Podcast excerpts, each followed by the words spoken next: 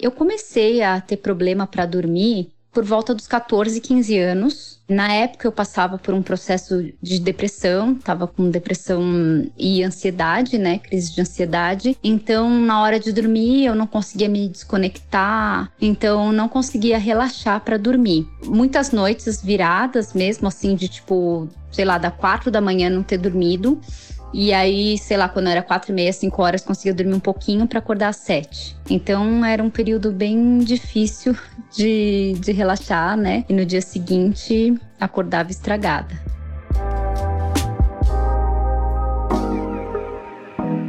Oi, tudo bem por aí? Eu sou Adriana Kistler e esse é o podcast Durma Bem, um projeto da Sorria, marca de produtos sociais que produz conteúdo sobre saúde e bem-estar em livros, nas redes sociais e também em podcast. Você encontra os livros da coleção Sorria na Droga Raia e na Drogazil. Toda vez que compra um produto Sorria, você também faz uma doação. Junto com a gente, você apoia 23 ONGs que levam saúde para o Brasil inteiro. E nessa temporada vamos falar de um assunto muito importante para a nossa saúde: o sono. Quer dormir melhor e não sabe como?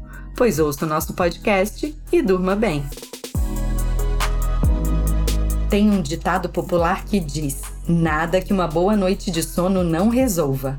E não deixa de ser verdade. O sono reforça o sistema imunológico, é bom para manter a saúde em dia e ainda é uma atividade restauradora, ajudando a gente a se preparar para as atividades do dia seguinte. Mas e quando o sono simplesmente não vem? A gente ouviu no comecinho do episódio o relato da jornalista Daniela Rosolém, que desde a adolescência sofre com noites mal dormidas ou a total falta de sono à noite, o que acaba atrapalhando e muito as suas atividades do dia a dia. Mas a Daniela não é uma exceção, não. Assim como ela, muitas mulheres sofrem de insônia e outros distúrbios do sono. Pesquisas feitas pelo mundo todo, inclusive no Brasil, mostram que as mulheres têm mais chances de ter problemas de sono, como insônia e até pesadelos, do que os homens. E a doutora Dalva Poiares, especialista em medicina do sono, explica que esse não é um fenômeno recente.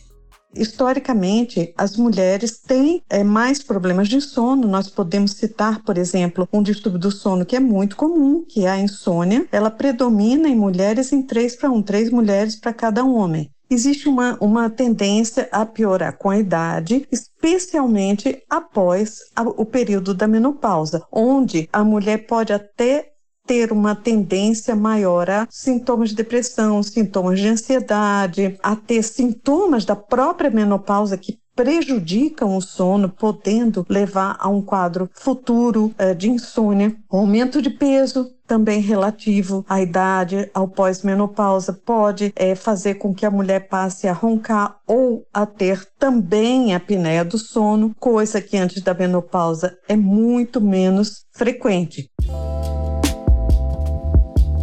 Pois é, como a doutora Dalva explicou, o ciclo de vida da mulher parece ter relação direta com essa incidência maior de distúrbios do sono entre elas ciclo menstrual, hormônios, gestação, maternidade, amamentação, menopausa, tudo isso pode atrapalhar o sono da mulher ao longo de sua vida. E ainda tem a sobrecarga de tarefas, né? Afinal, existe uma tendência na sociedade, que só começou a ser amplamente discutida muito recentemente, de ver a mulher como a responsável pelo trabalho de cuidado não remunerado, que faz comida, cuida da casa, dos filhos, do marido e muitas vezes de idosos e que com frequência trabalha fora além de tudo isso. Como detalha a médica Dalva Poiares, todas essas pressões sociais se somam às mudanças hormonais e afetam e muito o sono da mulher. Ao longo da vida, a mulher passa por diversos ciclos. Então, a menarca, a época em que ela inicia a menstruação e o ciclo menstrual já pode acarretar dificuldade de sono em algumas mulheres. Então, existem uh, mulheres que ficam muito sonolentas e outras que passam a ter insônia no período perimenstrual, ou seja, no período ao redor da menstruação. Depois existe a questão da gestação. Durante os três primeiros meses, a mulher tem uma certa proteção e ela tende a ficar mais sonolenta e mais calma. Porém, ao longo desse período de gestação, conforme a gestação vai chegando ao final, a mulher tende a ter mais dificuldade para dormir por inúmeras razões, além do aumento do volume abdominal, além da questão do do refluxo, o desconforto à noite e, por fim, o período da menopausa, que é um fator de risco para insônia e até mesmo para apneia no pós-menopausa. Essa mulher, ela pode ganhar peso, ela perde a proteção do hormônio feminino, pode até começar a roncar e começar a ter apneia do sono nessa fase da vida. Mas olha, é possível ganhar mais qualidade de sono colocando em prática pequenos ajustes na rotina. E a Daniela, como outras tantas mulheres, foi desenvolvendo suas estratégias para enfrentar esse problema quando isso acontece, eu acho que é muito eu antecipando as coisas e pensando em tarefas que eu tenho que fazer e que eu não vou conseguir resolver ali naquela hora deitada, né? Hoje é raro, eu tenho insônia, mas ainda tenho. Aí o que acontece? O que eu faço quando eu tenho essas coisas é sair da cama e tentar dormir em outro ambiente. Então eu vou, sei lá, pro sofá ou eu vou para um outro quarto que tem cama também. E é eu não sei o que acontece, por incrível que pareça, eu mudando de ambiente, eu consigo relaxar, talvez, e, e dormir.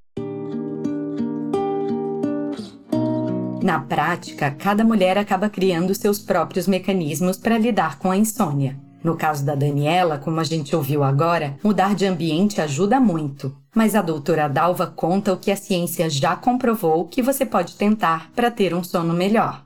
Devemos pensar em como otimizar esta função fisiológica tão fundamental para a vida. Dessa maneira, é interessante que se tenha uma regularidade entre a hora de, de, dormir e acordar, dentro do possível, respeitando o seu ritmo biológico. Algumas pessoas têm sono muito cedo, outras têm sono um pouco mais tarde, isso pode variar de indivíduo para indivíduo. Respeitar o número de horas mínimos que você reconhece para que você possa viver melhor, aproveitar melhor o seu dia e acordar melhor. E ser ativo física e mentalmente de dia sem excesso. Ter uma boa rotina antecipatória ao sono. Então, durante uma hora e meia ou duas horas antes da sua hora de dormir, ter uma rotina mais relaxante, se preparar para essa fase do seu dia que é tão importante.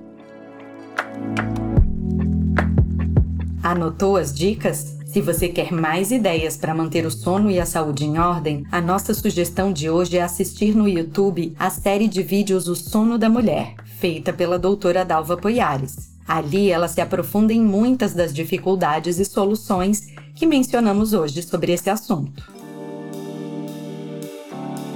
E para finalizar nosso episódio de hoje, a gente quer saber: você tem dificuldade para dormir ou conhece mulheres que enfrentam esse problema? Conta mais pra gente comentando lá no nosso perfil, arroba Sorriamo do Mundo. Esse podcast é uma realização da Mol Impacto, em parceria com a Droga Raia e a Drogazil. A produção e o roteiro são de Leonardo Neiva e a direção de Adriana Kistler. A edição de som e a montagem são do Bicho de Goiaba Podcasts. Eu sou Adriana Kistler e te espero no nosso próximo episódio. Até já!